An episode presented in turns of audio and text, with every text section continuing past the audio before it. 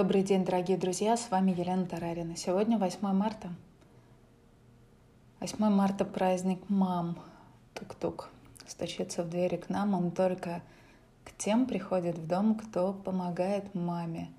Мы пол для мамы подметем, мы стол накроем сами, мы сварим для нее обед, мы с ней споем, станцуем, мы красками ее портрет в подарок нарисуем. Отрывок стихотворение, которое я помню из детства. Дорогие наши мамы, дорогие наши первые ламы, оставайтесь с нами всегда в нашем сердце. Я искренне желаю вам в этой жизни встретить ощущение, когда ваша мама вас благословляет каждый раз, когда вы думаете о ней. И сегодня, 8 марта, мы будем говорить о том, как превратить отношения с детьми в практику. Для меня очень трепетно говорить о детях, я люблю эту тему, потому что у меня есть двое детей, которые являются моими тренерами. И сегодня вы услышите некоторые истории, как они меня тренируют. И, конечно же, они для меня являются невероятным плацдармом для моего духовного роста. Сегодня мы рассмотрим с вами вопросы, связанные с воспитанием – мы обсудим, кто кого на самом деле воспитывает, а не нас или мы их. И начать я хочу с очень короткой истории о том, что жила-была семья, детей было много, а денег мало. Мама много работала. И после работы она готовила, стирала, убирала. Конечно же, она сильно уставала и поэтому часто кричала, срывалась на детей. Но однажды мама подумала, что нехорошо так жить, нехорошо, ведь дети не виноваты в ее тяжелой жизни. И тогда мама отправилась за советом к мудрецу. «Как стать хорошей матерью?» — спросила она мудреца. Он что-то ей ответил, и с тех пор маму как будто бы подменили. Мама стала выглядеть счастливой, хотя денег в семье не прибавилось. И дети послушнее стали. И теперь мама не ругала их, часто улыбалась, Раз в неделю мама шла в магазин за различными покупками. А после мама на некоторое время запиралась в своей комнате и просила никого из детей ее не беспокоить. Но, конечно же, детей мучило любопытство. Что же мама делает в своей комнате? И почему, выходя из этой комнаты, мама всю неделю добрая и нежная? И однажды дети нарушили запрет и заглянули к маме. И они увидели, что мама сидит за столом и пьет чай с шоколадными конфетами. И, повернувшись к детям, мама ответила им, «Тихо, тихо, дети, не мешайте мне. Я делаю вам счастливую маму». Есть другая версия этой истории, когда дети, заглянув в комнату к маме, увидели, что мама этот час просто спит, просто спит – и эта история, дорогие друзья, о том, что любая духовная практика с детьми начинается с того, что мама и любой родитель должны знать способы наполниться энергией, радостью. Поэтому правило номер один начала любой духовной практики с детьми — это когда вы как родитель нашли время для себя и как минимум выспались. В этом состоянии вы способны делать практики, способны держать фокус на практике — в состоянии же усталости мы падаем. Мы просто выпадаем из практик.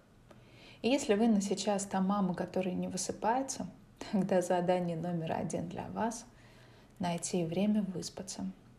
Постарайтесь укладывать детей спать на этой неделе не в 23.00, а немного раньше. И поверьте мне, как маме двоих, звучит это просто, но сделать на практике очень нелегко, важно поставить заботу о своем состоянии — на первое место. И вместо варианта «есть конфеты» поставьте что-то свое. Даже если для этого вам придется вставать на час раньше. Найдите время для себя. На йогу, на практике, на контрастный душ, на пробежку.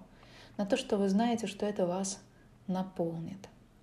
И если вы у себя на первом месте, тогда вы станете гораздо радостнее и счастливее и можете дать гораздо больше детям и своим близким – с меньшей вероятностью, что ваша духовная практика провалится. Правило номер два.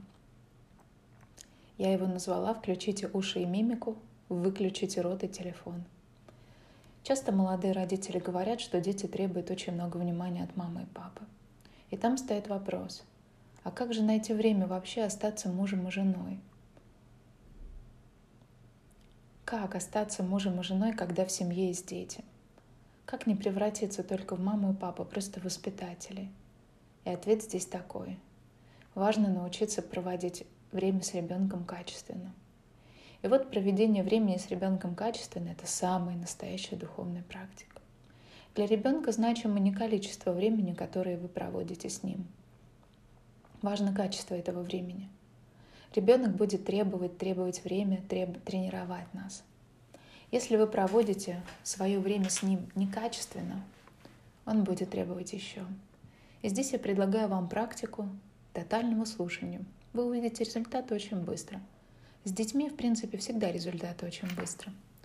Итак, друзья, чтобы провести качественное время с ребенком, достаточно всего лишь отключить свой телефон, Facebook, компьютер и, зайдя в детскую комнату без единого гаджета, уделить время ребенку по полной, тотально его слушая, выполняя все, что он просит, не отвлекаясь на других людей или разговоры, когда мама или папа в таком состоянии, ребенок очень быстро утолит эмоциональный голод. Насытится вами, почувствует, что вы рядом, и ваша любовь рядом. Но если вы, общаясь с ребенком, автоматически при этом еще успеваете ответить в мессенджере, лайкнуть ленту Фейсбука, то ребенок это чувствует. И вот такого времяпрепровождения ему будет недостаточно. И вы в какой-то момент заметите, что ребенок просто как сошел с ума, он требует вас 24 на 7. И мы сможем эту энергию инвестировать, правильно ее дав детям и получив от нее силу, потом в партнерские отношения. Звучит просто, друзья, подчеркну, но это не так просто сделать. Потому что мы взрослые заняты бизнесом, проблемами, решениями. Мы все время заняты. И еще очень тонкий момент, который нам раскрыла однажды наш учитель, дорогая Марина Селицкий. Смотрите в момент слушания и выражайте свое отношение к тому, что говорит ребенок только мимикой, только мимикой. Не учите его в разговоре, не выражайте свою точку зрения словами, только лицом. И вот тогда вы в разговоре действительно слушатель, действительно в тотальном слушании. Практика величия также включает в себя отсутствие давления на ребенка. И для любого родителя это долгий путь, длиной в несколько лет. Дальше глубже. Оставайтесь с нами на волнах мудрого радио. Благодарю наших учителей, дорогую Марину Селицки и ее маму Елену Николаевну за тепло и вдохновение.